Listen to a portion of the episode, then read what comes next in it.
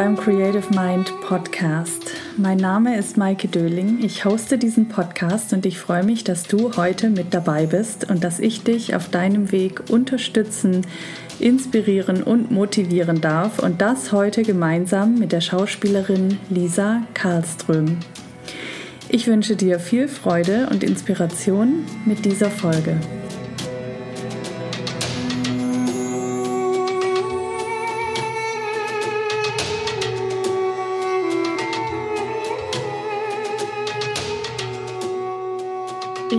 Freue mich sehr auf meinen nächsten Gast, auf meinen neuen Gast. Ich habe wieder eine Schauspielerin im Gespräch. Es ist Lisa Karlström, seit sehr vielen Jahren im Geschäft, im Theater und in Film und Fernsehen. Und ich möchte heute gerne etwas über ihren Weg erfahren, über ihre persönliche Weiterentwicklung als Schauspielerin, aber auch über das Thema Selbstwert sprechen wie wir unsere Grenzen verschieben und wie wir uns immer wieder mit uns selbst verbinden.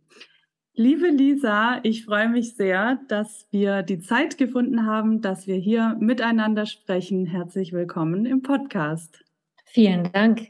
Schön, dass du da bist. Wie geht's dir heute und wo bist du gerade? Ich bin gerade zu Hause in Hamburg und es geht mir sehr, sehr gut. Warum erzähle ich gleich? Ja. Schön Spannung aufbauen. genau, da hat nämlich was funktioniert. Ach cool, wie schön.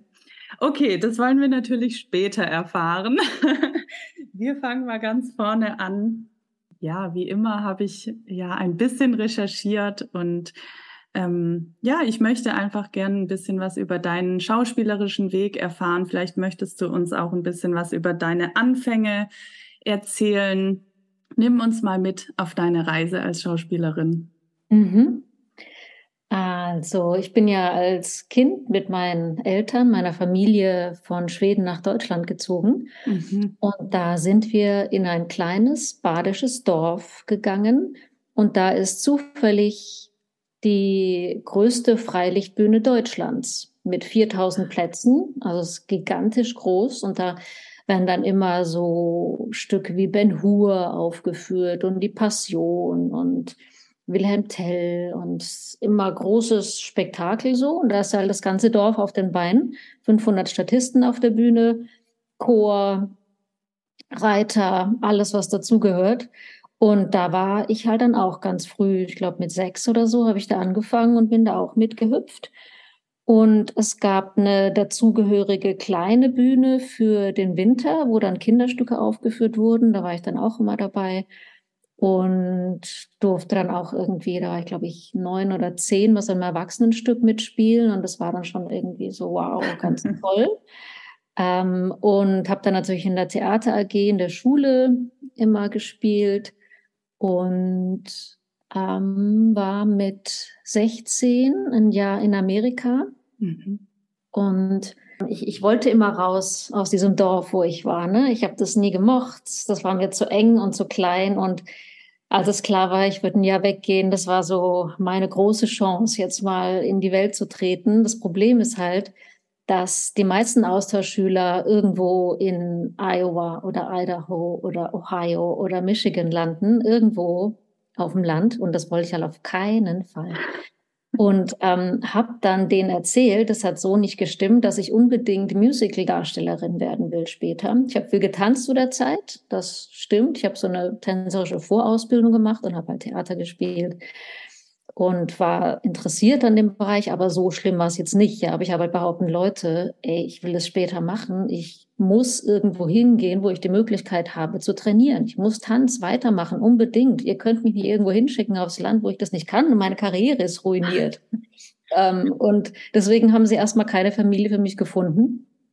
Äh, das hat sehr lange gedauert. Ich war schon vor Ort, als dann irgendeiner gesagt hat, na gut, nehmen wir dich halt, äh, weil immer dieses Problem war, dass sie halt einen Ort finden mussten, der groß genug war, dass er auch ein Tanzstudio hat.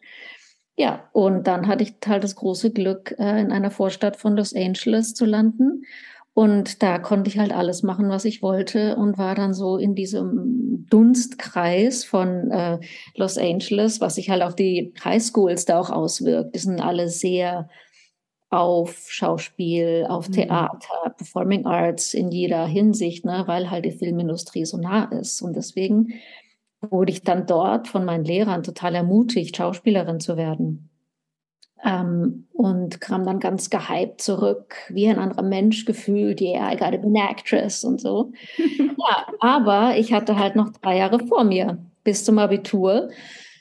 Und da bin ich irgendwie Stück für Stück wieder geschrumpft ähm, obwohl ich schon angefangen habe zu drehen. Also mit 18 habe ich über einen bekannten Produzenten kennengelernt, den Buba Seitz aus München, der die Blechtrommel damals mhm. produziert. Mhm.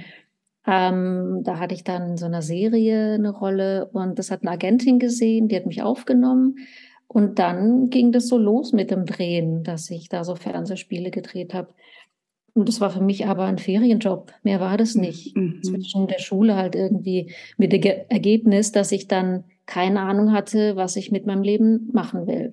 Okay, aber warte, darf ich da schon mal ganz kurz einhaken? Ja. War, also das heißt, du bist nach Amerika gegangen und wolltest halt nicht irgendwo aufs Land, aber dein Ziel war jetzt nicht dich da mit dem Thema Schauspiel auseinanderzusetzen? Überhaupt nicht. Es war einfach das, nur ja. raus aus dem Dorf und die Welt sehen.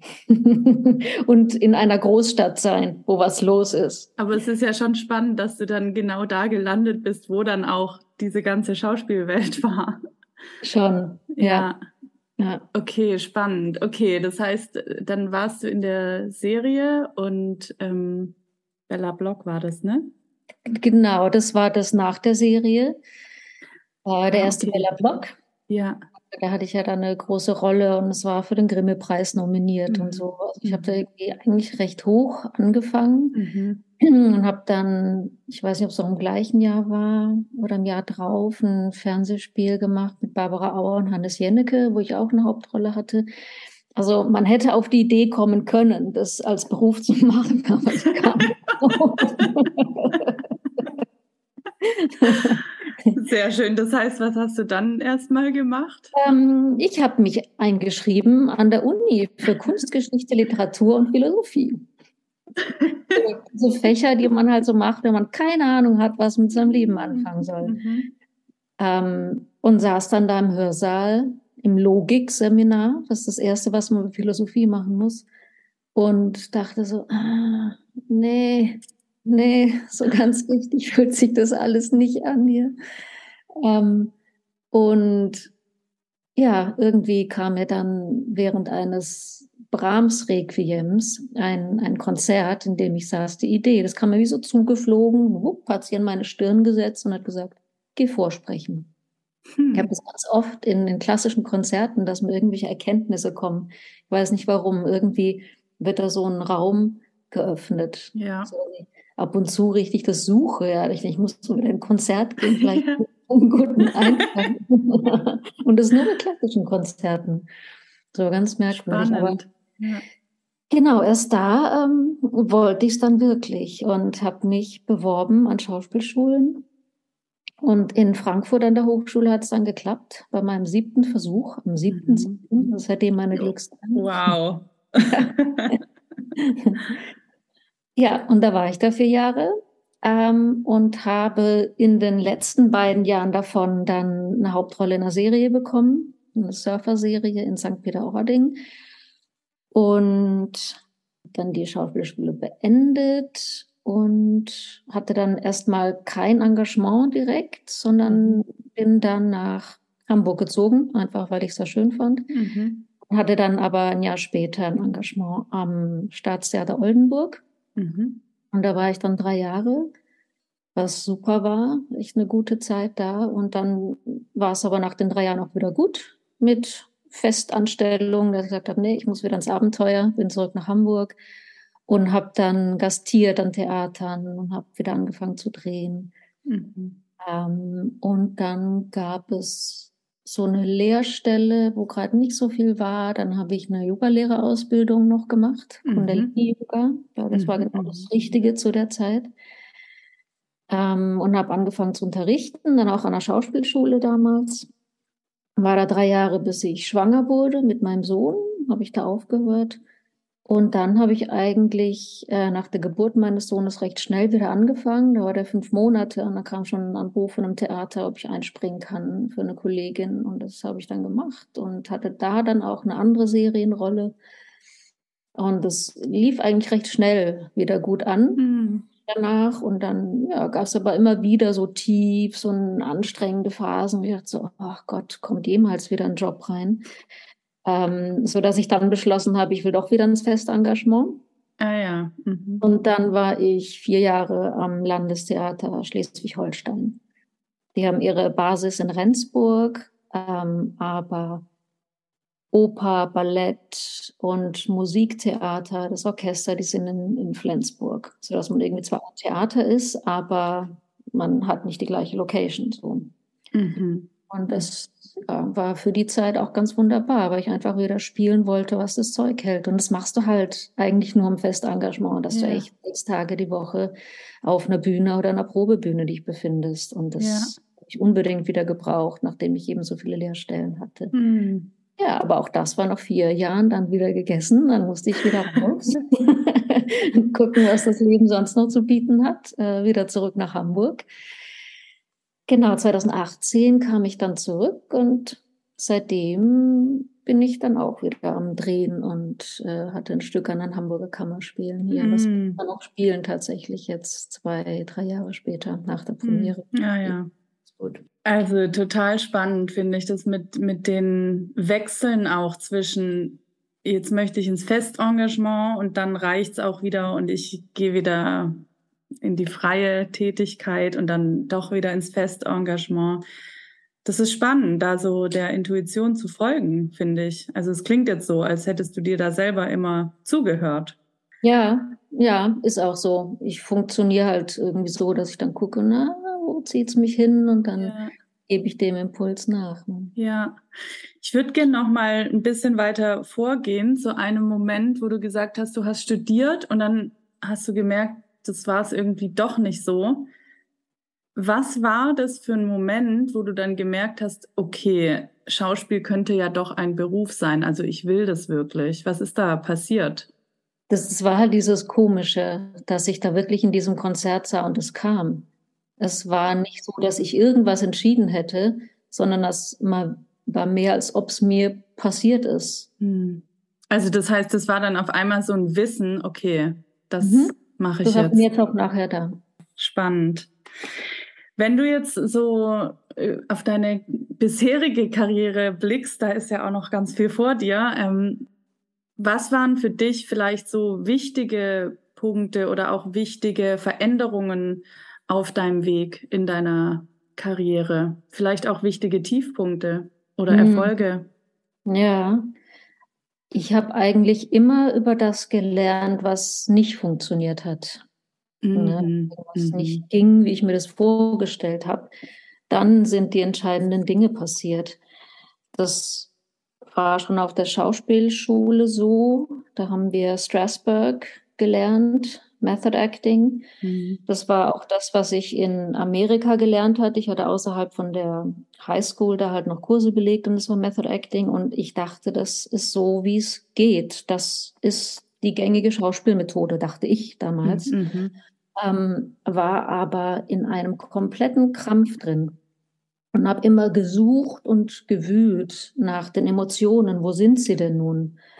Und du entwickelst ja bei dieser Methode wie so Druckknöpfe, wo du für jedes Gefühl, was gefragt ist, gehst du dann in die Kindheit und guckst, wo gab es Ereignisse, die bestimmte Sachen getriggert haben und dann wiederholst du das so oft, bis du wie so ein Mäh Punkt hast und dann kannst du drücken und du denkst an den gelben Roller. Das war immer das Bild, was wir da von unserem Lehrer bekommen haben. Dann musst du weinen.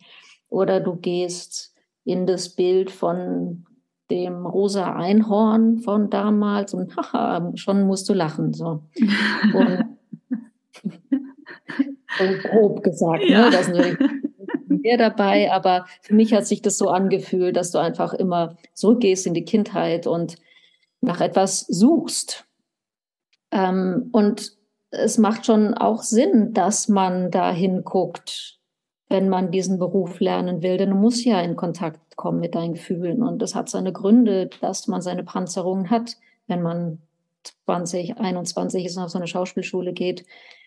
Man hat so seine Überlebensstrategien, warum man eben nicht Sachen fühlen will, warum man nicht dahin schauen will. Und dann kommen die halt und sagen, so, und jetzt mal alles auspacken, da gucken wir uns das mal an.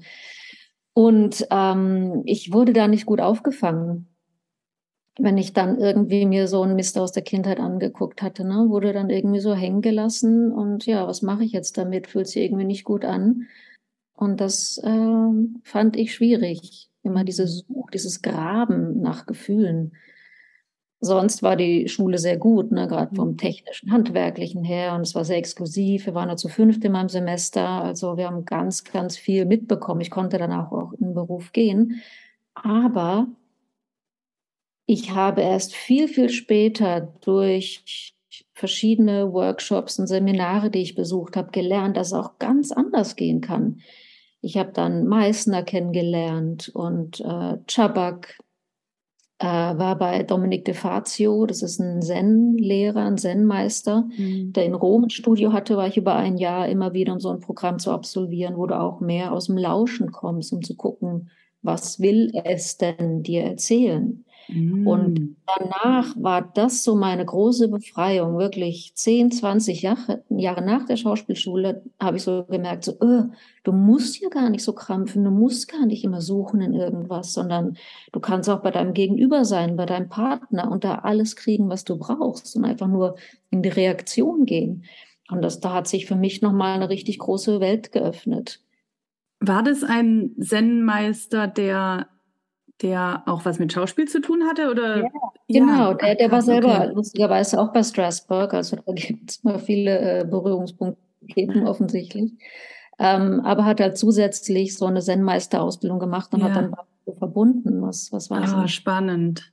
Das heißt also, du hast deine, deine, also unterschiedliche anderen, andere Methoden noch kennengelernt und, und bist auch, also wenn etwas nicht funktioniert hat sozusagen, hast du geguckt, okay, und was funktioniert dann eigentlich? Genau, und so, so gab es halt mehrere Ereignisse in meinem Leben. Ne? Als ich ja zum Beispiel in Oldenburg am Theater war, habe ich eine ganz tolle Zusammenarbeit gehabt mit dem Regisseur. Da haben wir Kabal und Liebe gemacht mhm. von Schiller und da war ich Luise. Und der hat bei mir keinen einzigen Satz gestrichen von Schiller. Ich durfte jeden einzelnen Satz sprechen, spielen. Und alle Szenen, wo Luise nicht drin war, hat er weggekürzt, so dass ich einfach auf der Bühne drei Stunden und einfach so empfangen habe, die, die alle zu mir kamen.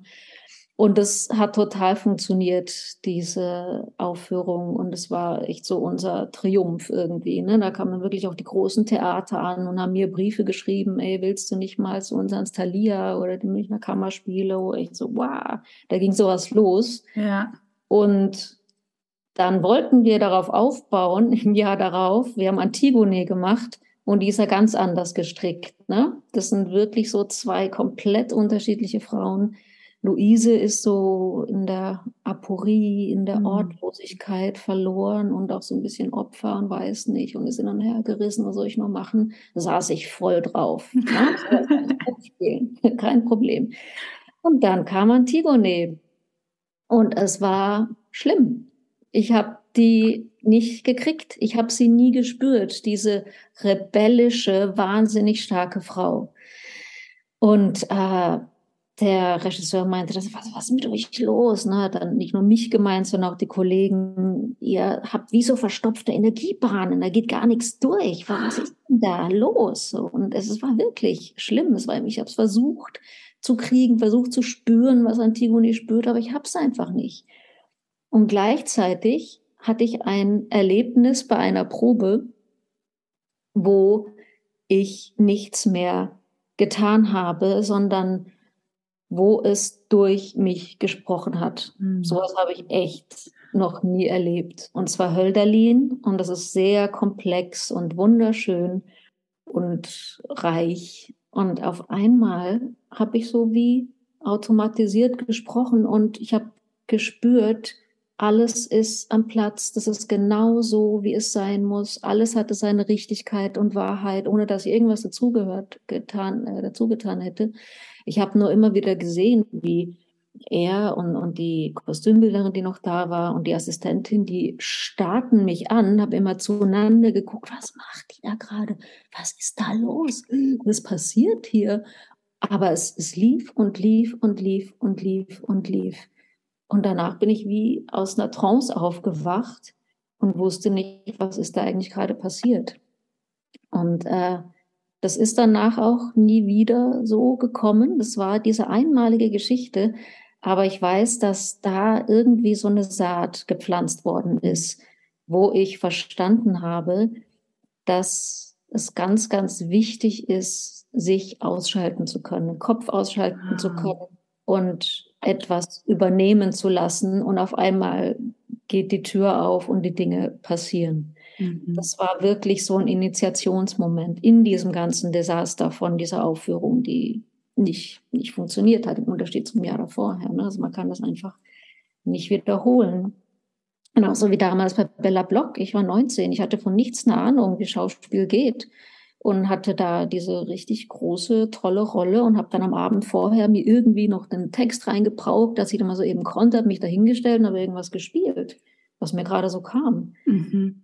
Und das ist richtig gut. Wenn ich das heute sehe, denke ich so, oh, wie kommst du da jetzt wieder hin? Einfach so unmittelbar zu sein, zu machen, zu reagieren, naja, mit einer Selbstverständlichkeit, eine Huspe, die ich mir dann im Laufe meines Lebens sowas von erarbeiten musste, aber dieses Ding, dieses von Ursprünglichkeit, ja, das habe ich mir echt gemerkt bei dieser Einprobe. Mhm. Ja, und so gab es mehrere Situationen. Ne? Diese Surfer-Serie, die ich da gemacht habe, das war auch ein totaler Tiefpunkt in meinem mhm. Leben. Mhm. Merkwürdigerweise, denn natürlich äußerlich war alles toll. Du bist irgendwie jung und hast 180 Drehtage in diesen zwei Jahren, verdienst viel Geld, hast auch eine gute Zeit am Strand. Aber ähm, das Gegenteil war halt der Fall, weil ich da überhaupt nicht abliefern konnte, weil ich in einer kompletten persönlichen Krise war und dann in eine richtige Depression auch abgerutscht bin, ähm, was halt damit zu tun hatte, dass mein ich würde ihn mal Ziehvater nennen, vier Wochen vorher an Krebs gestorben ist und ich keine mhm. Zeit hatte zu trauern. Und irgendwas in mir und mir bewusst ihm nachfolgen wollte, weil ich so eine intensive Beziehung zu dem hatte. Wow. Ähm, und ich wollte in den Tod eigentlich gehen ne? und war dann immer bei so einem Arzt da in Frankfurt und habe gesagt, so, oh, gucken Sie mal hier unter meinen Achseln, das ist so geschwollen und so, nee, ist nichts. Nächstes Mal wird dann, ja, ich habe mir so ein Ziehen im Kopf. Also der Krebs war immer irgendwo in meinem Körper. Bis dieser schlaue Mann dann halt so diskret eine Visitenkarte rübergeschoben hat von einem Psychotherapeuten. den nicht mal anrufen, weil ich jede Woche mit einer neuen Krebsart bei ihm in der Praxis saß. ja, und dann hatte ich diesen wunderbaren äh, Therapeuten und ähm, war da zwei Jahre bei dem und der hat äh, mich dann halt aufmerksam gemacht äh, auf so bestimmte Sachen, wie ich funktioniere, was mir überhaupt nicht klar war. Aber jedenfalls, äh, um zu dieser Serie eben zurückzukommen, ähm, das war halt so, dass das eine, eine, eine richtig schlimme Zeit war für mich, weil das so geclasht hat, dieses äußere Happy-Go-Lucky und so, wie es mir ging. Es sah halt Ach, echt ja. schwarz aus in mir. Und das wusste aber halt auch keiner, weil ich da nicht so richtig Verbündete hatte, außer einer, und die war so ein bisschen meine Spionin in der Produktion. Die hat mir dann nach dem Muster gucken erzählt, wie die über mich gelästert haben. Und das war nicht schön. Die haben mich wirklich in Stücke gepflückt und so rund gemacht. Das hat sie mir zum Glück erst gegen Ende gesagt, sonst hätte ich überhaupt nicht weitermachen können. Ne? Ähm, und jedenfalls, ja, war, war das eine schlimme Zeit. Und danach habe ich erstmal gar nicht mehr gedreht. Also es war jetzt nicht so, dass ein Sprungbrett war, sondern im Gegenteil. Ich habe dann jahrelang, weiß nicht, fünf oder so, äh, keinen Drehtag mehr bekommen. Ähm, und mich aber halt gegeißelt ohne Ende dafür, was habe ich da falsch gemacht damals und warum ging das nicht und du hast nicht abgeliefert, so hast dich da nicht wohlgefühlt. Bis dann, und ich habe wirklich viel Trauma, Therapiegeschichten dafür machen müssen, weil es, ich habe mich so fertig gemacht und so blockiert danach und mhm. hatte irgendwie die innere Überzeugung, nee, dir kann man keine große Rolle geben, auf gar keinen Fall, weil das äh, ist nicht gut für alle Beteiligten. Es hat sich so festgesetzt. Deswegen habe ich auch nicht gearbeitet danach. Mhm. Und das ist noch gar nicht lange her, dass ich irgendjemand hatte, der mir gesagt hat, Lisa, du musst dir vergeben Du konntest nicht anders. Du warst in einer Depression drin. Du hättest trauern müssen. Du hattest keinen Raum dafür. Du hast es so gut gemacht, wie du konntest, aber besser ging es nicht. Bitte, vergib dir doch einfach dafür. Oh, ja. Ah, und das war der große Punkt, wo ich dachte, ja, natürlich. Also manchmal dauert es Jahre, bis man die Lesson in einer Geschichte versteht. Ja. Wirklich gemartert damit. Das heißt, darf ich kurz nachfragen, also wenn du das sagen möchtest, was wurde da über dich gesprochen? Also haben die dich quasi runtergemacht oder irgendwie dann ja doch auch gespürt, was bei dir los war wahrscheinlich? Ja, ich fand mich halt auch so scheiße selber. Mhm. Und das mhm. spüren ja alle. Ja, ja. Und das ist nicht sehr aktiv. Ja. Ähm, ich glaube, es war meine ganze Art, die denen nicht gepasst hat. Und ich habe den Regisseur dann irgendwann mal gefragt, hast du irgendeinen Tipp so für mich, für die nächste Staffel, ne, nachdem die erste vorbei war. Und er so, ja, schneller, du musst schneller reden. Und das war aber alles, was er gesagt hat. Ne? Er hätte ja wirklich ein Gespräch mit mir suchen können und sagen so, uh, wir haben das Gefühl, du, ähm, weiß nicht, hast den falschen Ton oder wir brauchen was anderes oder es muss mehr Zug haben oder irgendwas. Und der äh, hat mich wirklich, glaube ich, gehasst. So habe ich so gespürt. Und er sagte, du musst schneller sein, schneller, einfach schneller reden. Aber das ist halt nur ein Teil der ja, Geschichte. Ja, absolut. Aber es ist, es ist schon spannend zu sehen, wie das dann auch irgendwie fühlbar wird, was, was man dann selber über sich selber auch denkt oder wie sein eigener Zustand ist, wenn es einem halt schlecht geht, ne? Mhm. dass dann das irgendwie doch auch spürbar ist, beziehungsweise sich im Außen dann wieder spiegelt, sozusagen. Ja, ne, auch wenn man irgendwie einer fröhlich macht, irgendwas ja. steht durch, was die Menschen unterbewusst mitkriegen. Ja, ja. Aber ganz wichtiger Punkt, was du da gerade gesagt hast, mit dem dir selbst vergeben dafür. Hm. Ja, und gab es noch so eine andere Situation bei einem Casting äh, vor paar Jahren, das erste Live-Casting nach fünf Jahren. Ich war echt so, durchgehende Rolle in einer Serie, genau das, was ich machen wollte. Oh ja, oh ja. Und ähm, hatte mich da auch vorbereitet, ganz normal so. Aber während des Castings bin ich vor lauter Aufregung irgendwo hingegangen, habe mich wie so abgespalten von mir, habe mich nur noch beobachtet, konnte mich nur noch denken hören, ich will diesen Job, ich will diesen und war nicht mehr im Moment und war einfach nicht mehr bei mir. Und es war so shocking für mich, wo ich danach dachte, was machst du mit dir? Wo gehst du hin in so einer Situation vor lauter Stress? Und das war eben die Zeit, wo ich Universal Medicine kennengelernt habe und ähm, wo ich dann angefangen habe, so ganz radikal zu sagen, nee, wann habe ich mich, wie kriege ich mich, wie verbinde ich mich hm. mit Das war dann so ein starker Fokus, ne? Auch wieder so etwas, was überhaupt nicht funktioniert hat. Natürlich habe ich die Rolle nicht bekommen. Die hat eine Kollegin bekommen, die das so ganz smooth ankam, mit Dingen gemacht hat. Also ich war sehr klar. Aber trotzdem, die Lesson daraus war einfach für mich so eindeutig. Ja. Ne? Immer diese Schockmomente, die das oft auslösen. Und mhm. denkst, oh, was passiert hier? Das geht nicht. So kannst du nicht weitermachen. Ja, aber das ist, das ist genau das. Also ich muss auch ehrlich sagen, dass das bei mir auch dieses Jahr vieles so war. Dinge haben nicht mehr so funktioniert, wie sie davor funktioniert haben. Okay, dann, dann muss ich jetzt mal gucken, was da los ist und mich auch ein bisschen neu erfinden. Und dann kommen oft viele neue Dinge auf einem, aus einem raus, die man vorher vielleicht gar nicht gedacht hätte, dass man dieses Potenzial hat oder was, was, was man noch für Fähigkeiten hat oder welche andere Möglichkeiten und Wege es gibt. Mhm. Ähm, magst du kurz was dazu sagen, was, weil du gerade gesagt hast, die Universal Medicine hat dir geholfen. Was, was meinst du damit? Ähm, genau, das ist aus Australien kommt es, der, der das sozusagen in die Welt gebracht hat. Äh, und ich habe hier in der Nähe von Hamburg einen Therapeuten, Heilpraktiker, der das sozusagen mit mir macht und mich begleitet die letzten Jahre. Und das ist eine Methode, wo man sich anschaut, mit welchen Energien man sich denn so verbindet. Mhm. Was lasse ich in mein System und was nicht. Man übernimmt also die Verantwortung für die jeweilige Entscheidung, die man trifft. Und, und Energien haben ja viele Formen. Ne? Das ist in Getränken, in Essen, in den Gedanken, in den Emotionen, die wir haben, in den Menschen, mit denen wir uns verbinden und dadurch in unser System lassen. Gurus, Lehrern, die wir anbeten und sagen, ja, du sollst mich beeinflussen, bitte. Von dir will ich die Energie haben. Das können Bücher sein, in die wir reingehen. Das können Sendungen sein, Fernsehen, Filme, was auch immer. Man sagt, ja, das ist was, womit ich mich verbinden will.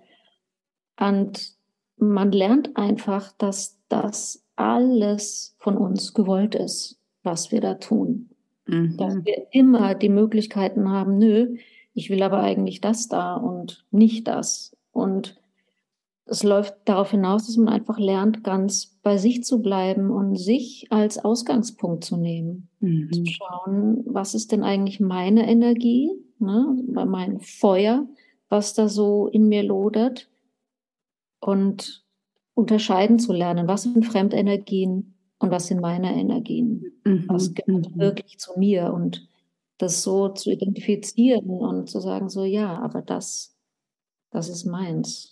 Ne? Und wir haben da eine Übung mal gemacht, da hatte ich irgendwie auch ganz viel begriffen davon, wo man sich mit einer anderen Person gegenüber sitzt und die erzählt einem ein Ereignis aus dem Leben, was scheiße war. So, und dann ist das passiert und dann kam das und ne, irgendwie eins aufs andere so. Und das erste Mal haben wir als Zuhörende uns das in einer Art und Weise zugehört, dass wir mitgegangen sind, so in Anführungsstrichen empathisch, sagen so, oh, echt, oh, Kacke, und so, uh, Scheiße, oh, das tut mir leid und so, und also voll rein. Und dann haben wir das Gleiche nochmal gemacht mit derselben Erzählung und wir sind einfach bei uns geblieben. Wir wow. haben uns geerdet, zurückgelehnt, uns geatmet und haben uns das angehört. Und es war so anders, mhm. sowohl als Erzählender als auch als Zuhörende, weil ich verstanden habe, es bringt meinem Gegenüber gar nichts, wenn ich da mitgehe. Der hat da nichts von. Du bist zwar auf dich zurückgeworfen, wenn du erzählst so, weil da ist keiner, der so kommt und sagt so, äh, dass man aber gleichzeitig das überprüft für sich. Ach, war das denn so scheiße oder war das einfach nur ein Ereignis in meinem Leben, was nicht optimal lief?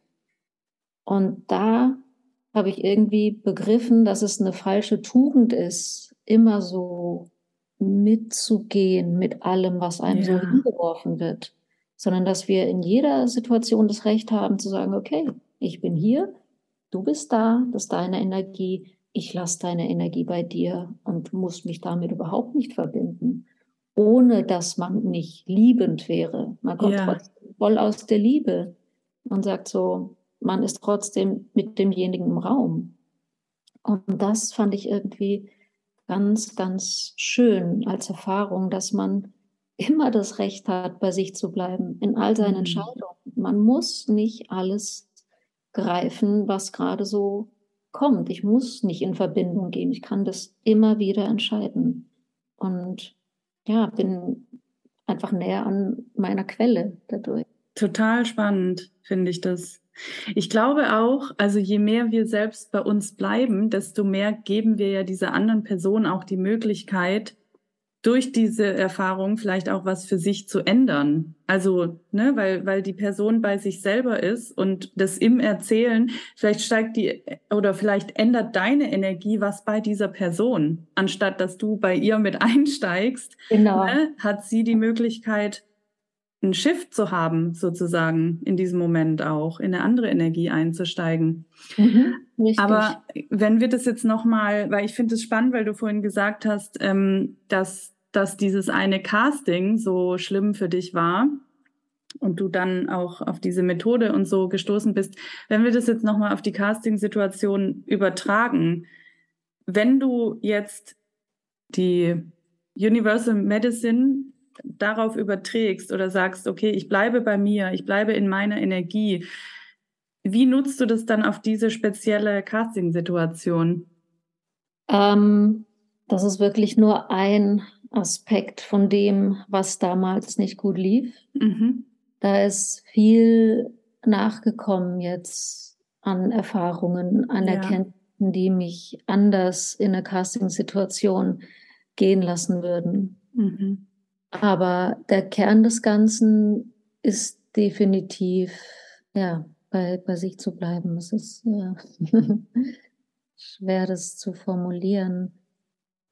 Eine ganz wichtige Sache, die ich halt castingmäßig erfahren habe, das hatte ich gelernt bei dem Institute for Acting in Mallorca. Da gibt es mhm. ja diesen Casting Circle, wo mhm. mehrere Caster aus verschiedenen Ländern eingeladen werden. Und da war ich zweimal, dieses Jahr im März und April. Und da habe ich wahnsinnig viel verstanden. Denn mhm. wir haben als Schauspieler ja nie die Möglichkeit zu sehen, was machen die Kolleginnen mit genau dem gleichen Stoff. Ja. Du schickst immer irgendwas ein, dann hörst du halt nichts mehr und denkst, ah, war wohl nicht so gut. Und das hat so viel für mich verändert, diese ganzen Versionen zu sehen von den Kolleginnen, die exakt die gleiche Szene haben, die ist aber so anders. Das heißt, die Quintessenz für mich von diesem Workshop war, abgesehen davon, dass man diese Caster, Casterin kennenlernt, also ist wirklich eine tolle Sache, kann ich jedem empfehlen. Das war halt, dass ich nur die Möglichkeit habe, das so zu machen, wie ich es mache. Ja. Und die Szenen sind halt so unterschiedlich, weil es unterschiedliche Personen sind. Ne? Mhm. sage ich ja immer, jede Rolle ist so 90 Prozent ich mhm. und 10 Prozent kommt da noch ein bisschen was anderes zu. Ja. Das meine ich halt genau damit, dass ich das da auf einmal so klar gesehen habe, dass diese Casting-Entscheidungen, die sind nie persönlich, sondern die brauchen halt was ganz Bestimmtes, weil die Regisseurin eine Vision hat von ihrem Film und dafür braucht sie eine ganz bestimmte Energie. Und die kriegt sie halt eher von Person A als von Person B oder C. Mhm. Und das war wirklich erhellend für mich. Und jetzt gehe ich immer ein Casting und sage halt ganz selbstbewusst so, das bin ich. Wenn er mich kauft, kriegt ihr das hier. Und mhm. davor war das gerne so, dass ich mir doch überlegt habe, was die wohl sehen wollen, was wollen die haben. Ich dachte auch irgendwo unterbewusst, dass ich beweisen muss, dass ich spielen kann, dass ich ja. gut bin. Und das stand mir aber beides komplett im Weg, weil ich kann nur mich behaupten. Das ist das Material, aus dem ich gemacht bin und das wird immer durchscheinen. Mhm. Deswegen fällt es mir halt, wie ich gestrickt bin, leichter eine Luise zu spielen, die äh, nicht so richtig weiß, als eine Antigone oder keine Ahnung, eine Umweltaktivistin, die sich hinstellt und an vorderster Front schreit, hier, ja. Bin ich das nicht mein Material? Ich kann das irgendwie machen, aber sitzen tue ich darauf nicht. Mhm. Mhm. Und deswegen war das für mich so wertvoll, dass ich jetzt einfach sagen kann, so, ja, okay, das bin ich. Und ich zeige euch, wie meine Version wäre dieser Geschichte, wenn ihr mich engagiert. Es klingt auch total, auch wieder total erleichternd, irgendwie, wenn ich das höre, dieses Jahr. Ich 90 Prozent davon bin ich. Auch wenn wir ja wissen, es ist oft nicht so, äh, so einfach, dann, ja, wie zeige ich mich denn? Also, ne, was, was ist denn das, was ich bin? Aber ich finde es in dem Sinne erleichternd, weil ich auch das Gefühl habe, okay, ich, ich muss mir eigentlich nicht so viel ausdenken und ich muss da eigentlich nichts draufsetzen, ich muss nichts anderes sein, sondern es reicht, ich zu sein, sozusagen. Mhm. Und das finde ich jetzt gerade das Erleichternde daran, wenn ich das höre. Was sind denn die restlichen 10 Prozent? Das, was die Rolle erfordert, was die für einen Charakter hat, wie sie gestrickt ist, ihre Welt, aus der sie kommt, die ich vielleicht gar nicht kenne, weil die aus einem Milieu kommt, mit dem ich noch nie was zu tun hatte. Das muss ich mir anlesen, anlernen. Vielleicht auch irgendwelche physischen Gegebenheiten, die ich jetzt nicht habe, wo ich mich verwandeln müsste dafür, keine Ahnung, aufziehen oder mhm. ja, alles, was die Figur äußerlich ausmacht. Mhm. Wie bereitest du dich dann auf deine Rollen vor? Also jetzt egal, ob es jetzt für ein Casting oder auch wenn du die Rolle schon hast, wie arbeitest du an diesen 90 Prozent und wie arbeitest du an diesen 10 Prozent? Mhm. Also von wegen Game Changer, ne? das ist auch so ein Punkt, der sich irgendwann bei mir total gewandelt hat, weil früher habe ich nicht sehr genau gearbeitet. Da habe ich mich einfach darauf verlassen, dass ich irgendwie Talent habe, dass ich das schon irgendwie kann und hinkriege dass ich dafür aber eigentlich nicht allzu viel tun muss. äh, irgendwann habe ich begriffen, so, nee, das ist ein Unterschied, ob du die Arbeit machst oder da einfach irgendwie mit gelerntem Text hinspazierst und dir so ein bisschen überlegst, wie die wohl so ist. Und jetzt habe ich wirklich eine große Toolbox, aus der ich schöpfen kann. Ähm, was ich immer mache, mit jeder Rolle mittlerweile, das ist Source Tuning nach Jens mhm. Roth. Mhm. Also ich gehe wirklich vor keine Kamera mehr, ohne meine Rolle gesource tuned zu haben. Mhm. Das ist ein absolutes Muss, das ist die Basis immer für die Figur.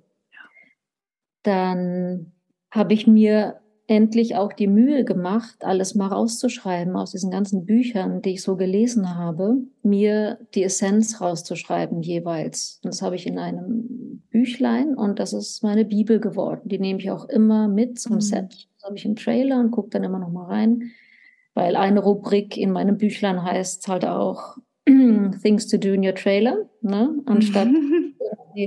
in dein Handy guckst und gelangweilt bist, einfach so wie so eine Checkliste, die ich habe, was ich alles machen kann, um da zu sein, um im Moment zu sein und eben nicht irgendwie die Zeit zu verdatteln. Und genau, da gucke ich dann immer rein und da gehören dann zum Beispiel auch diese psychophysischen Übungen dazu, mhm. nach Stanow und Tschechow. Das habe ich in der Tankstelle gelernt mhm. in Berlin bei der Sigrid Anderson, dieses Zehn-Punkte-System. Und da klopfe ich dann die Figur immer drauf ab. So, wo ist ihr Imaginary Center? Hat die ein schnelles oder ein langsames, inneres, äußeres Tempo? Ähm, ist die ein Legato, Staccato, fliegender oder molding Character? Wie sind die Farben? Wie ist die Atmosphäre in der Szene? Ähm, da gucke ich immer danach. Dann, was ja allen gemein ist, ist natürlich die Objective was will die Figur in der Szene, was will sie im ganzen Skript. Ähm, dann habe ich auch mir die ganzen Sachen von Larry Moss rausgeschrieben. Der hat ja ein tolles Buch geschrieben, The Intent to Live, mhm. das ganz wunderbar ist. Ähm, auch so ein Hollywood-Coach, der auch Online-Kurse gibt. Da habe ich auch mal zugehört bei so einem Seminar, was er gemacht hat. Das war das Gute bei Corona, dass man sich da überall einwählen ja. konnte internationalen Coaches und zu gucken, wie die so arbeiten. Und da habe ich auch aus seinem Buch alles mir rausgeschrieben. Es steht mhm. dann da alles drin und dann gehe ich das immer so durch und gucke, was von den Punkten muss ich bearbeiten für die Rolle oder welche kann ich weglassen. Das mhm. hängt auch von der Rollengröße ab, aber auch von dem, wie weit muss ich von mir weggehen, um wohin zu kommen, wie weit muss ich ein bisschen suchen, mir was aneignen, um es füllen zu können. Genau, da war ich bei Ivana Czabak bei einem Seminar, was sie in Berlin gegeben hat. Zwar auch nur als Zuhörerin, aber ich habe wahnsinnig viel mitgenommen, weil du immer die mhm. Übungen mitmachst. Mhm. Ja, und die hat ja nochmal einen ganz anderen Ansatz. Und das steht auch, ist auch eine Rubrik in meinem Büchlein und das wird dann auch immer durchgegangen. Was brauche ich für diese Rolle dafür? ob es jetzt ein Emotional Diary ist oder eine Substitution für eine Situation, ich da schwer rankomme, wenn vielleicht die Figur in einem ganz anderen Milieu ist, als ich es kenne, nehme ich mir halt eine Substitution dafür und mhm. denke mir, ah ja, das kann ich übertragen auf mein Leben, so und so, und dann weiß ich, wovon ich rede. Mhm. Und ich bereite mich auch oft mit Coaches vor, dass ich die anrufe und frage, ob sie mit mir arbeiten wollen. Und es hängt dann auch sehr davon ab, was die Rolle braucht, mhm. wen ich dann frage. Ne? Das ist mhm. äh, die Dominique Chiu, mit der habe ich ein paar Mal gearbeitet. Und mit Tim Gade und mit Theresa Harder und dem Jens Roth auch. Und ja, ich schaue immer, was, was braucht es. Das ist halt mhm. das, was ich ähm, von meinem Zen-Lehrer damals gelernt habe. Hör hin und frag die Rolle, was sie braucht. Mhm. Und dann suche ich mir dann so alles Mögliche zusammen aus meiner Toolbox. Und das ist halt der große Unterschied zu früher. Ich, ich mache die Arbeit jetzt, ich setze mich hin und tue es. Und ich habe es früher nicht getan. Ich habe mir so ein bisschen oberflächlich was überlegt und das mache ich jetzt aber nicht mehr. Mhm. Es ist eigentlich auch schön, wenn du sagst, ich höre hin, was die Rolle braucht. Das klingt auch so, ja, du, du stellst dich dieser Rolle zur Verfügung mit dem, wer du bist. Ja, das ist das größte Glück, wenn das geht, dass ich ja. da nicht mehr so viel miteinander zu, mit dem zu tun habe, mit dem Prozess, sondern dass da was anderes übernehmen kann. Und dafür ist natürlich irgendwie wichtig, dass man diese ganze Vorbereitung, die man macht, dann hinter sich lassen kann. Mhm. Äh, denn ein weiterer Tiefpunkt, ich habe mich mal so doll vorbereitet auf eine Rolle, auch wieder so große Chance, ja, acht Drehtage als Kommissarin in einem Polizeiruf 110, toller Regisseur, aber viele Infotexte. Ja. Also, ich mich halt hingesetzt habe mit meiner Coachin und dann mir alles durchgegangen. Ja, da wäre gut die Farbe gut und da bräuchtest du die Atmosphäre und ah, wenn du da ein Beat machst, so, dann kannst du das vielleicht ein bisschen interessanter rüberbringen. Was so langweilig waren diese Texte, so machen wir irgendwas draus. Mit dem Ergebnis, dass ich dann da saß und einfach das immer wieder reproduziert habe, was ich mir so überlegt hatte dafür. Und es war elend. das war so schlimm. Und das habe ich halt später auch als Feedback von einem Regisseur bekommen über eine Ecke, weil ich das wissen wollte. Wie kam das bei dem an? Und der hat es dann auch gespiegelt. Ja, er ist nicht an mich rangekommen, weil ich so fest war in meiner Vorbereitung. Und auch das war wieder eines der Erlebnisse, wo ich gesagt habe, okay, das machst du nie, nie wieder. Dass du eine Vorbereitung so doll machst, dass nichts mehr geht eigentlich. Das heißt, jetzt äh, mache ich das alles, aber in dem Moment, wo ich vor der Kamera stehe, vergesse ich es aber komplett. Mhm. Ich weiß dann auch nichts mehr davon. Ich könnte dir in der Situation nicht mehr irgendwas erzählen. Vielleicht denke ich kurz vorher nochmal an mein Objective, aber das ist auch alles. Alles andere ist weg und es ist dann nur noch der Moment da mit dem Partner. Wie schaffst du das, so loslassen zu können und dich wirklich auf den Moment einzulassen? Einerseits diese Situation, die ich dir gerade geschildert habe, wo ich einfach mir geschworen habe, das passiert dir. Mhm. Ja, das war wirklich shocking genug, dass ich es nicht mehr möchte. Und weil ich letztlich für diesen Beruf halt auch angetreten bin, vielleicht den ein oder anderen Magic Moment zu finden. Und ich weiß halt so sehr, dass ich den nicht finden werde, wenn ich an irgendwas festhalte. Ja. Das kann nur kommen. Und dieses große Glück, was ich ab und zu mal erfahren habe, wenn es passiert, das hat sich so eingespeichert in meinen Zellen, dass ich alles dafür gebe, dass mhm. es passieren kann. Mhm. Und mich wirklich aufs Außen konzentriere, auf das, was mir da gegenüber ist. Und zwischen jedem Take erden, durchatmen, neu ausrichten. Mhm. Immer wieder. Nichts wiederholen, was beim letzten Take war. Außer mhm. natürlich, dass ich meine Marke treffe und im Licht stehe und meinen Text richtig wiedergebe. Aber abgesehen davon darf bei jedem Take komplett was Neues passieren. Mhm. Weil nur dann empfinde ich Glück in diesem Beruf. Ja. Sonst gar nicht. Ja, schöne, schöne Erkenntnis. Wir haben ja gerade darüber gesprochen, über dieses 90 Prozent einer Rolle gebe ich von mir ne, oder ist, ist von mir. So, und du hast mir im Vorgespräch gesagt, dass es ganz viel auch mit dem eigenen Selbstwert zu tun hat. Inwiefern?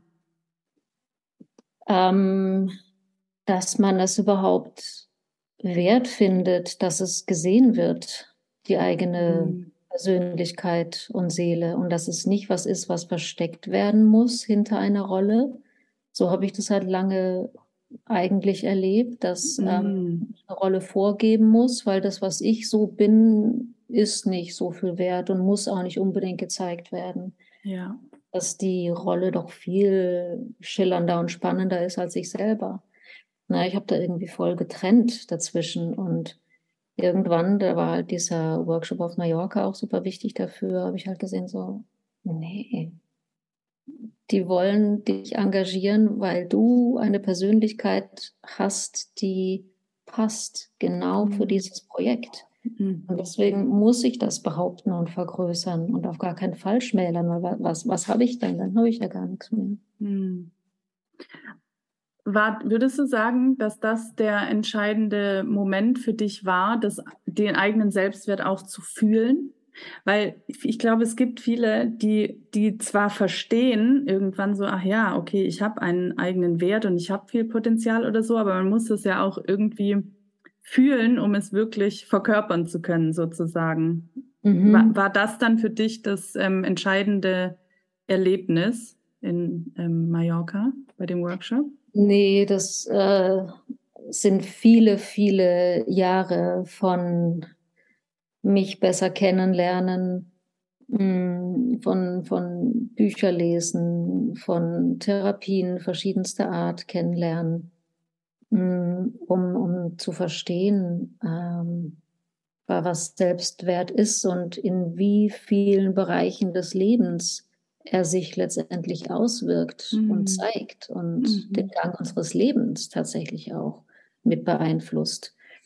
Also die allererste Erfahrung in die Richtung habe ich wirklich von diesem Frankfurter Therapeuten, der mir einfach nur gegenüber saß und mir gespiegelt hat, was ich für Worte wähle im Zusammenhang mit mir. Na, ich habe dann gesagt, so ja, und ich bin da irgendwie nicht gut darin, das und das zu machen. Und er so, hat ihn immer so mich so schräg angeguckt, ja, ist so, sind Sie da nicht so gut drin? Hm, ja, ja, vielleicht. Hm, ne? Also ich habe dann angefangen, überhaupt mal umzudenken äh, und andere Vokabeln für mich zu benutzen, weil der mich immer wieder darauf gestoßen hat, wie scheiße ich mich finde und ich wusste das nicht, wie destruktiv ich über mich gesprochen habe. Es war mhm. mir nicht klar. Und überhaupt dieses Aufwachen zu haben darüber, echt, so sehe ich mich, ist ja furchtbar. Und damals hat es angefangen, dass ich überhaupt gemerkt habe, was da los ist. Mhm. Das äh, gab da noch ganz viele Erlebnisse in die Richtung. Ne? Ich habe ja sämtliche Bücher zu dem Thema gelesen natürlich und geforscht, wo es herkommt, dieses geringe Selbstwertgefühl und bin mhm. das dann angegangen, diese alten Wunden zu heilen, die natürlich aus der Kindheit stammen, wie bei uns mhm. allen. Ja. Also es war ein ganz, ganz langer Heilungsweg dahin, irgendwann zu sagen, nee, ich bin gut und ich kann das, was ich tue. Hm. Hm. Du unterrichtest ja jetzt auch seit neuestem an einer Schauspielschule. Mhm. Was genau unterrichtest du dort und was ist dir wichtig weiterzugeben an diese jungen Schüler und Schülerinnen? Ähm, also was ich da unterrichte, das Fach, das nennt sich Auszeit, aber es ist nicht das, was ich mache. Die sollen sich da nicht rausziehen aus irgendetwas, sondern ganz im Gegenteil wach werden und im Moment sein und gewahr sein dessen, was gerade los ist. Das heißt, äh, ich mache mit denen erstmal so ein Einchecken am Anfang der Stunde, dass jeder sagt, wo er gerade steht und wie es ihm geht. Einfach um für sich selber das klar zu kriegen, aha, das ist Status quo. Weil oft reicht es schon, das überhaupt festzustellen, wie es ist, dass sich überhaupt was verändern kann. Ähm, und was ich denen halt immer wieder sage, ist, dass nur das, was im Dunkeln ist, ist halt gefährlich und ist bedrohlich für uns. Und alles, was wir ans Licht zerren, was wir formulieren, was wir uns anschauen, womit wir uns konfrontieren, verliert seinen Schrecken. Mhm. Und die, die kommen halt dahin, genauso wie ich damals in die Schauspielschule, voller Panzerung, voller Ängste vor den Gefühlen, weil man natürlich auf die Schnauze fällt, sämtliche Mal im Lauf seines Lebens. Und ich ermutige sie halt auch in dem Unterricht, wenn auch immer Gefühle da sind, raus damit. Weil auch die müssen jetzt den Weg gehen, in Kontakt mit den Gefühlen zu sein und dass das oft mühsam ist. Und wo sind sie denn? Also wenn es von allein kommt und sich zeigt, ja, her damit. Weil, also das ist doch ein Geschenk in dem Moment. Und bloß nichts wegstecken oder wegdrücken, sondern das soll als freier, offener Raum begriffen werden, wo wirklich alles möglich ist. Mhm. Außer andere Verletzungen natürlich. Genau, und dann machen wir eine Reihe von Körperübungen. Und da habe ich so eine Mischung aus allem Möglichen, was ich so über die Jahre kennengelernt habe. Das ist kein bestimmter Yoga-Stil, sondern es sind Yoga-Elemente, verschiedene Asanas. Ähm, das sind Elemente aus Pilates, weil ich natürlich hauptsächlich deren Mitte stärken will. Körperlich, also viel Core-Training, aber auch geistig. Mhm. Ähm, deswegen machen wir, nachdem wir eine Entspannung gemacht haben, wo sie dann einmal wirklich loslassen dürfen, weil du hast so viel Druck auf so einer Schauspielschule und so viel fängt neu an, jetzt gerade für die zum ersten Mal weg von zu Hause, einfach einmal zu sagen, jetzt muss ich mal gar nichts tun. Mhm. Äh, und danach gibt es eine Meditation zum Fokussieren, zum Konzentrieren, zum Gedanken in die Bahnen lenken, in denen ich sie haben will. Denn ich glaube, als Schauspieler ist es halt so wichtig, dass wir bei der Sache bleiben können. Und wir sind einfach so dermaßen voll von diesen Informationen den ganzen Tag, von den Medien, dass wir, glaube ich, viele von uns so richtig zerrüttete Gehirne haben, weil wir von einem zum nächsten ins Hundertste kommen. Und es aber essentiell ist, als Schauspieler, um überhaupt mit der Szene zu kommen, an etwas dran zu bleiben. Das heißt, immer wieder Fokus und Konzentration. Und das kann man halt mit Meditation mhm. ganz toll üben. Mhm. Total wichtig. Also sich wirklich genauso. Es geht immer wieder darum, sich, sich rückzuverbinden mit sich selbst, mit seinem Fokus, mit seiner Essenz ist wichtig für Schauspiel und aber auch generell fürs Leben, würde ich sagen. Mhm. Weil wir auch so oft, also klar, wir haben so viele Einflüsse im Außen, aber auch was jetzt unseren Weg angeht. Ne? Diese ganzen Einflüsse von, ist das jetzt richtig oder falsch? Wer, wer bin ich eigentlich? Wie muss ich sein in diesem Beruf? Ne? Also deswegen, ich finde das sehr inspirierend, wie du das auch jetzt so in, in unserem Gespräch erklärt hast und selber erfahren hast wie wichtig das eigentlich ist, mit sich selbst daraus zu gehen und nicht zu versuchen, irgendwie zu sein wie jemand anders, wie jemand denkt, dass man sein müsste in dieser Branche oder so. Ja. Ähm, deswegen danke an dieser Stelle schon mal für deine Geschichte hier. Mhm. Eine Sache würde ich gerne noch fragen. Du hast ja jetzt auch, also wirklich schon eine, eine lange Karriere ähm, oder einen langen Karriereweg hinter dir. Und wir haben am Anfang erfahren, dass du auch immer wieder so deiner eigenen Intuition gefolgt bist, meins fest, Engagement, mal wieder raus, dann wieder rein und immer das so, was du gebraucht hast. Und du bist ja auf diesem Weg auch immer wieder über dich hinausgewachsen und hast, hast auch deine Grenzen verschoben oder erweitert. Was bedeutet es, seine Grenzen zu erweitern? Wie, wie macht man das? Für mich hat es ganz viel mit Überantwortung zu tun, dass man sich etwas Höherem überantwortet. Ich finde dieses Wort so schön. Ja, es ist wirklich ähm, schön. äh, ja, und da war ein Buch super wichtig von Tosha Silver. Mhm. Silver wie Englisch Silber. Mhm. Äh, das heißt Outrageous Openness auf mhm. Englisch. Und auf. Deutsch hat es irgendeinen so einen blöden Titel, unverschämt optimistisch oder so. Also okay. schöner Titel, der Englisch ist schöner.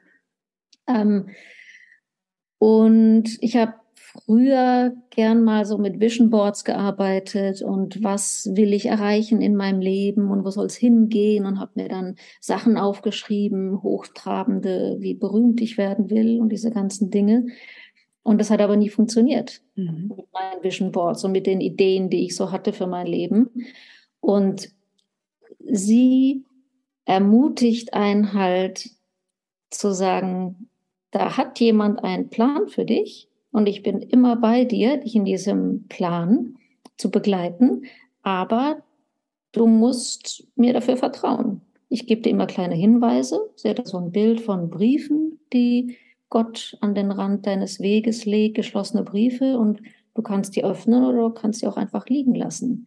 Das heißt, eigentlich schickt er dir permanent Zeichen. Du musst sie nur sehen und ihnen folgen.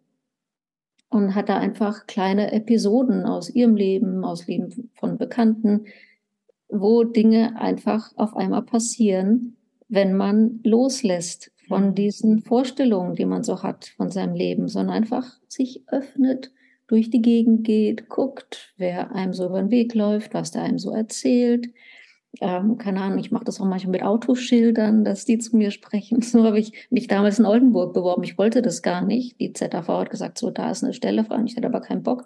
Und dann sind mir aber in der Zeit lauter Autos mit OD begegnet, was ich dachte ist Oldenburg, das ist aber Bad Oldesloe, aber egal, ich dachte Oldenburg. Und ich sagte, hey, lauter, solche, ja, okay, dann mache ich es jetzt doch. Wenn du sagst, ich soll, ja, dann mache ich es doch.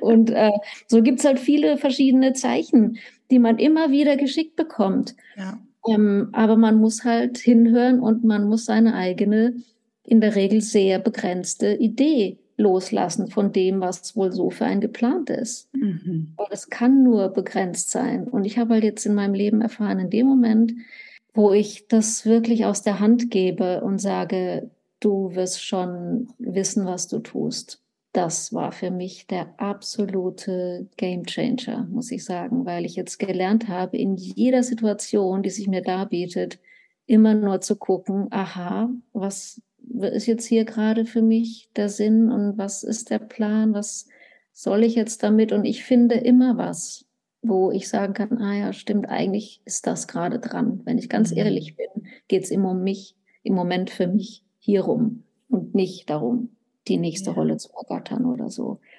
Und das ist wirklich für mich, es hört sich krass an, aber seit ich dieses Buch gelesen habe, führe ich ein anderes Leben. Mhm. Absolut. Das ist so ähm, der eine Punkt. Was war deine Frage? Wie wir unsere Grenzen verschieben. Grenzen verschieben, genau. Sich klar zu machen, dass man sich selber die Grenzen setzt, indem man sich den lieben langen Tag Geschichten über sich selber erzählt.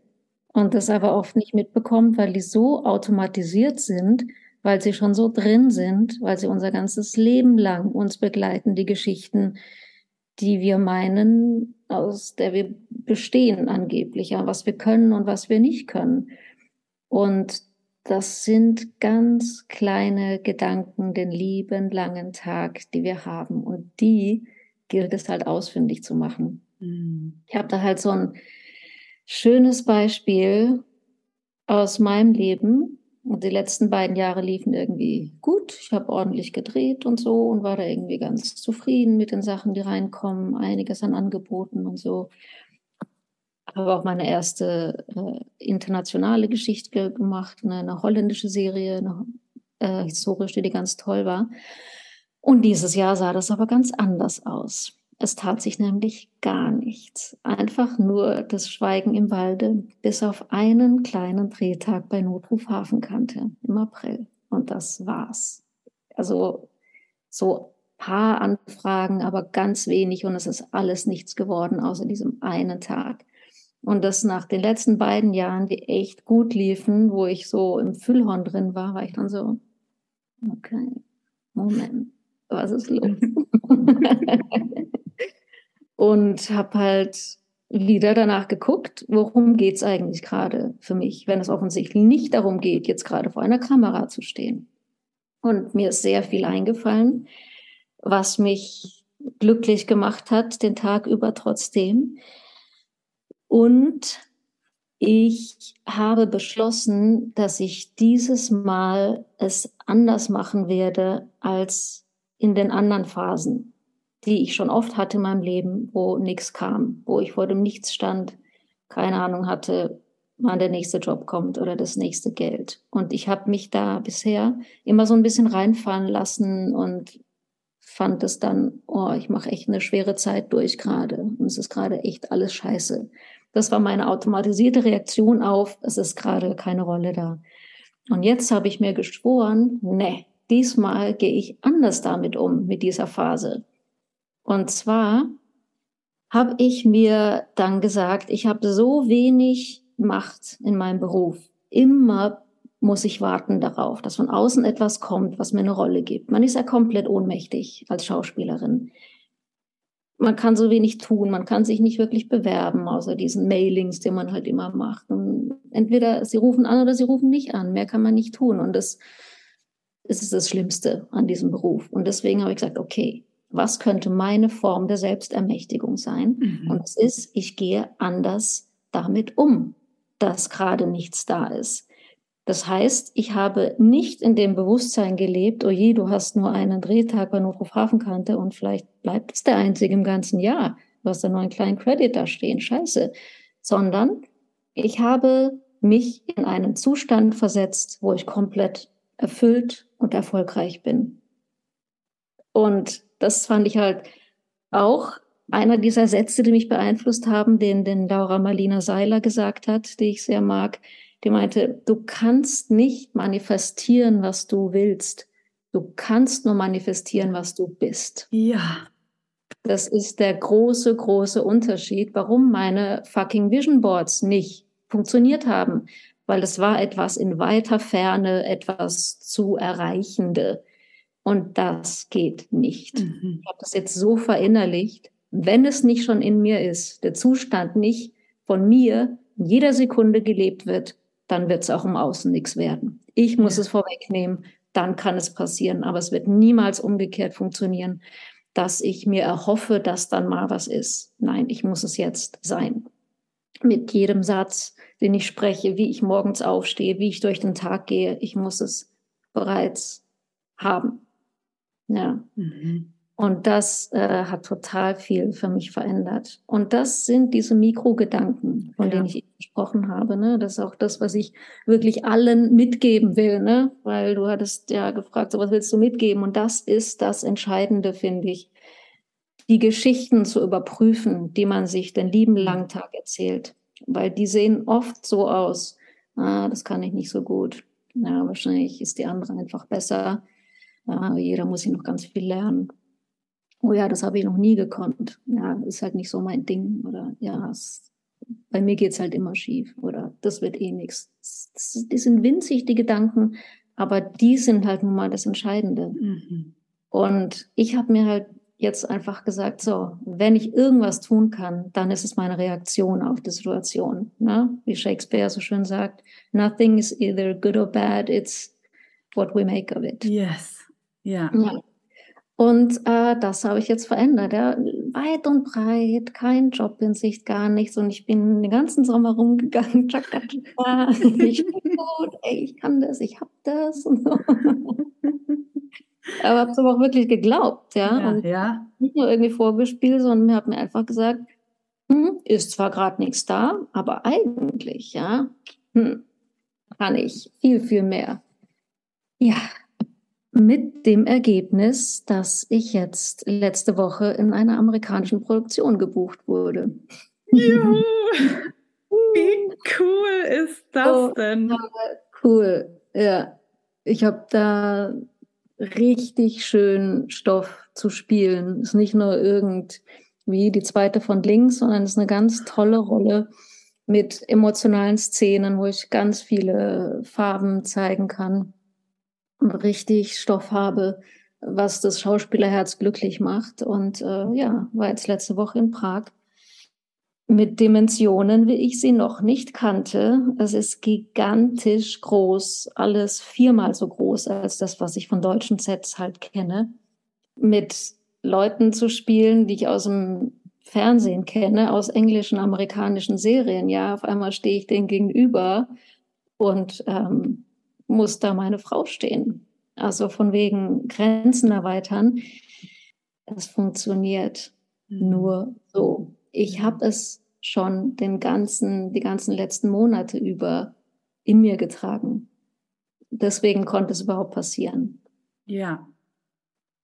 Ich habe eigentlich keine Worte dafür, für all das, was du jetzt gerade erzählt hast. Da war so, so viel Wertvolles dabei. Ich glaube, ich will nur ein paar Sachen kurz reflektieren auch. Also mal angefangen mit der Geschichte, die du erzählt hast, also aus dem Buch, ne, mit den Zeichen, die wir bekommen. Wir kriegen so viele Zeichen, wenn wir die Wahrnehmung mal, also wenn wir die Augen dafür öffnen und mhm. die Wahrnehmung.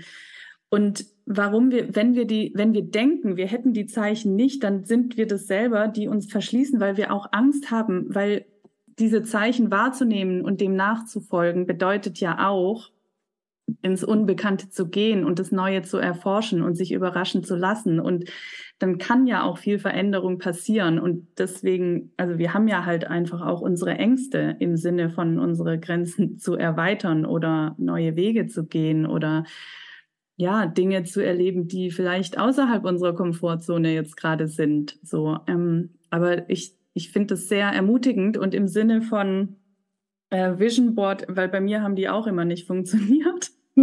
genau aus den gleichen Gründen wie bei dir. Ja. Ich glaube, manchen macht es halt auch Angst zu sagen, so, oh ja, aber dann muss ich jetzt meine Träume loslassen, wenn ich diesen Zeichen folge. Aber das ist nicht so, weil unsere Träume, die sind aus bestimmten Gründen unsere Träume, weil, weil das unsere Begeisterung ist und weil das etwas ist, wo unsere Leidenschaft und unsere Freude drin steckt. Und dennoch müssen wir, glaube ich, diese Verbissenheit manchmal loslassen, zu denken, wir, wir wissen den Plan, wie wir dahin gehen, weil der ist oft sehr anstrengend und mit Widerständen verbunden, weil es halt so dann vielleicht doch nicht funktioniert. Aber ich glaube, das ist dieses Loslassen. Unsere Träume werden immer da sein, aber dann auch hier im Leben diesen Zeichen zu folgen und dem nachzugehen und sich überraschen zu lassen, welch, auf welchem Wege wir jetzt zu unseren Träumen finden und was da alles noch passiert auf diesem Weg, was wir vielleicht nicht geplant haben. Ja, genau. Und da hilft es natürlich, wenn man an eine Kraft glaubt, die einen ja. führt. Wenn man das nicht hat, ist es schwierig wahrscheinlich, ja. weil was soll das sein, was da Zeichen schickt? Da ist ja dann nichts. Und ja. ich habe halt diesen tief sitzenden Glauben, dass es da ein Gegenüber gibt, mhm. was uns begleitet und fördert und für uns da ist. Ja, ja. Das ist nie gegen uns, es ist immer für uns. Und ja. so kommt man da einen ganz schönen Flow einfach. Ich habe irgendwann den Widerstand aufgegeben hm. ja. gegen das, was nun mal jetzt da ist. Ne? Ich habe mich lange geärgert über alles Mögliche in meinem Leben, über mich vor allem. Und stand mir damit nur im Weg und war eine Verhinderin meines eigenen Weges. Und seitdem ich jetzt anders damit umgehe und einfach mit allem mitgehe und zu allem Ja sage, was sich mir darbietet, ist mein Leben ein anderes. Hm. Hingabe. Mhm. Absolute Hingabe. Ja, Total schön. Und gehen die Sachen auf. Ja.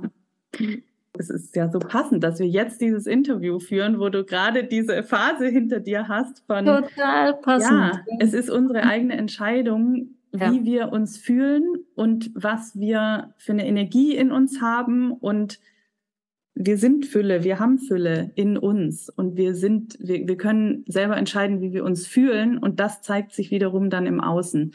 Ja. Deshalb, also total herzlichen Glückwunsch. Ich, ich hatte wirklich Gänsehaut, als du das erzählt hast. Und ja, ich bin, ich bin ganz gespannt, was das ist und ich freue mich total jetzt schon drauf, das mir anzugucken. Ja, ich sag dann Bescheid. Ja, mach das gerne. Okay, ich habe immer so ein paar Abschlussfragen. Die erste Frage ist, äh, nach all dem, was ich dich heute gefragt habe, gibt es noch irgendwas, was offen ist, was du gerne, was dir noch auf dem Herzen liegt, was du gerne noch mitteilen möchtest? Ja, wir haben die Entscheidung, uns zu fühlen, wie wir das wollen und wenn wir uns mit uns selber verbinden wollen, können wir immer an den Ort gehen in uns, wo es still ist. Der ist immer da und da können wir immer hingehen, egal wie groß die Stürme im Außen sind. Das ist völlig gleichgültig. Der, der, der lebt halt weiter und wir müssten uns da nicht von mitreißen lassen. Man kann den einfach bewusst aufsuchen und sagen, ich gehe jetzt dahin und ich agiere aus dieser Stille heraus. Ich muss nicht mich zu dem Sturm machen, mich hineinbegeben mhm. oder in die Emotion, was auch immer es gerade ist, was einen umtreibt. Ja. Hast du eigentlich schon damit angefangen? Aber was sind so drei Weisheiten, die du all den Zuhörerinnen und Zuhörern, all den Kreativschaffenden da draußen mitgeben möchtest, was für dich vielleicht auch wichtig war auf deinem Weg? Mhm. Warte nicht auf irgendwas, sondern mach das Beste aus jeder Situation, in die du gerätst, weil sie machen immer Sinn. Mhm. Du musst nur danach gucken, was es ist und vielleicht dafür aus deiner Komfortzone herausgehen, weil es gerade nicht das ist, von dem du denkst, es stünde an, aber es steht gerade immer irgendwas anzulernen. Ja. Und das offenbart sich in der Situation, in der du gerade bist. Träum dich nicht in irgendeiner Situation, von der du denkst, da müsstest du sein. Die gibt's nicht. Es gibt nur das jetzt. Und mhm. je schneller du das bejahst, desto schneller wirst du durchgehen. Das wird das Universum immer wieder die gleichen Situationen schicken, bis du es dann mal begriffen hast. Das heißt, am besten einfach immer gleich sofort hingucken. Was, was könnte es denn sein? Es wird sich immer irgendwas offenbaren. Ähm, das andere ist, was ich praktiziere seit Rosha Silva, dass ich, wenn ich in der Situation bin, und irgendwas liegt quer oder ich weiß nicht weiter oder ich weiß nicht, was zu sagen ist, gehe ich kurz innerlich in die Verbindung und sage, kannst du mal kurz mir einen Tipp geben? Ich weiß es gerade nicht. Und es kommt immer was. Immer. Das ist faszinierend. Hm. Das, die Antwort bleibt nicht aus. Aber es muss von uns kommen. Das ist ja. entscheidend. Es kommt nicht von allein. Das scheint irgend so ein Gesetz zu sein, dass der Impuls von uns ausgehen muss mit der Frage an, wie auch immer wir diese mhm. Kraft bezeichnen. Ja, also es wird immer geholfen. Und das Dritte ist, schau dir die Geschichte, die du über dich erzählst, den lieben langen Tag genau an. Mhm. Stimmt die wirklich? Ist das die Geschichte, die du über dich erzählen willst? Und wenn nicht, dann änder sie und guck dir diese Mini-Gedanken an, die du hast den lieben langen Tag. Überprüf sie und sei da ehrlich. Hm. Dankeschön. Danke auch. Oh, da war so viel Weisheit drin in all dem, was du berichtet hast. Danke für alles, was du hier heute reingegeben hast. Hm. Ähm, ich bin mir sicher, dass viele da einiges mit von, mit, von mitnehmen. Und ja, ja, zum Abschluss, wo kann man dich aktuell sehen und wo kann man dich finden, wenn man mit dir in Kontakt treten möchte? Also finden tut man mich natürlich auf allen gängigen Plattformen, auf denen man so ist als Schauspieler. Mhm. Äh, bei Instagram bin ich natürlich auch und bei Facebook und so.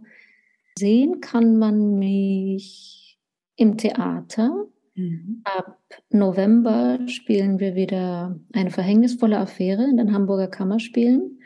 Das hatten wir kurz vom Lockdown schon gespielt und es wird jetzt wieder aufgenommen.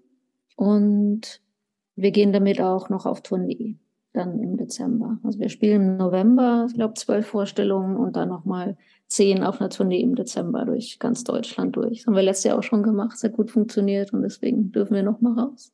Schön. Ja, ähm, ich weiß gar nicht, ob irgendwas ausgestrahlt wird gerade. In den Mediatheken sind ist, glaube ich, einiges gerade. Dieser Frankentatort, warum heißt der? Da bin ich gerade drin. Und in einem Fernsehspiel Trügerische Sicherheit und ZDF ist auch in der Mediathek. Ja, und ein kleiner Hafenkante-Drehtag, der kommt jetzt, glaube ich, auch im Herbst irgendwann. Aber ich weiß nicht, ob man sich das anschauen muss. du wirst es ja wahrscheinlich auf deinem Instagram-Kanal vielleicht mitteilen, ja. die Sendetermine. Ja. Ich wünsche dir ganz, ganz viel Freude bei deinem neuen Projekt, bei deinem Dreh. Dankeschön. Und ähm, ja, ich bin gespannt, was da alles noch kommt von dir. Ich werde es weiterhin verfolgen und ich danke dir sehr für das Gespräch heute. Danke dir.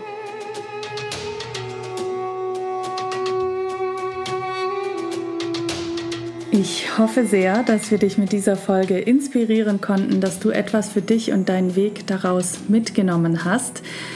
Du kannst uns sehr gerne ein Feedback geben, darüber freuen wir uns. Das kannst du bei Instagram unter dem Post zur heutigen Folge machen oder auch in einer direkten Nachricht. Alle Links zu Lisa und mir findest du in den Show Notes. Ich würde mich auch freuen, wenn du den Podcast weiterempfiehlst an deine Kollegen, Bekannten, Freunde, Familie, wer auch immer auch von diesen Inhalten profitieren kann. Und natürlich würde ich mich auch freuen, wenn du den Podcast abonnierst und mir sehr gerne bei Apple Podcast auch eine positive Rezension schreibst. Damit hilfst du mir, den Podcast weiter wachsen zu lassen. Ich danke dir sehr fürs Zuhören und ich freue mich, wenn du auch bei der nächsten Folge wieder mit dabei bist.